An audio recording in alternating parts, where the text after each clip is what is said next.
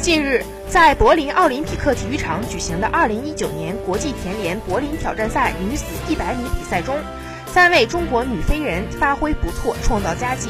其中，梁小静飙出11秒13，获得 A 组第三，打破个人最好成绩，且达标东京奥运会。韦永丽以11秒26获得第七，葛曼棋跑出11秒23，获得 A 组第一。接下来，他们还将参加百米接力争夺。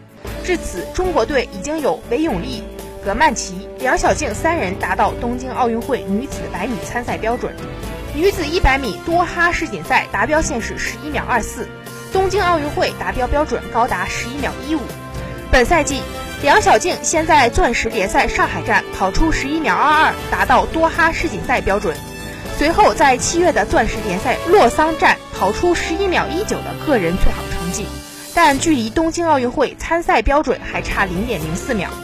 上月初，在沈阳进行的世锦赛选拔赛，杨晓静在第八道出发，以二十二秒九三夺冠，达到了今年世锦赛二十三秒零二的女子二百米达标标准。